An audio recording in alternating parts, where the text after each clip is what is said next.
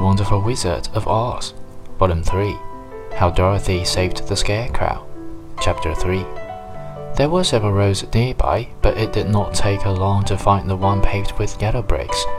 Within a short time, she was walking briskly towards the Emerald City, her silver shoes tinkling merrily on the hard yellow road-bed.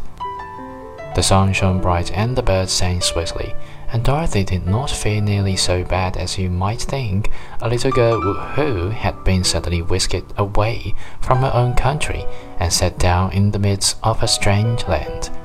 She was surprised as she walked along to see how pretty the country was about her. There were neat fences at the sides of the road, painted a dainty blue color, and beyond them were fields of grain and vegetables in abundance.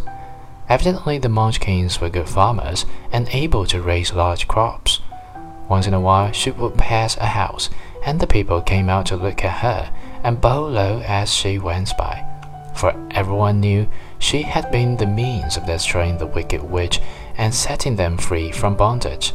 The houses of the Munchkins were old looking dwellings, for each was round, with a big dome for a roof.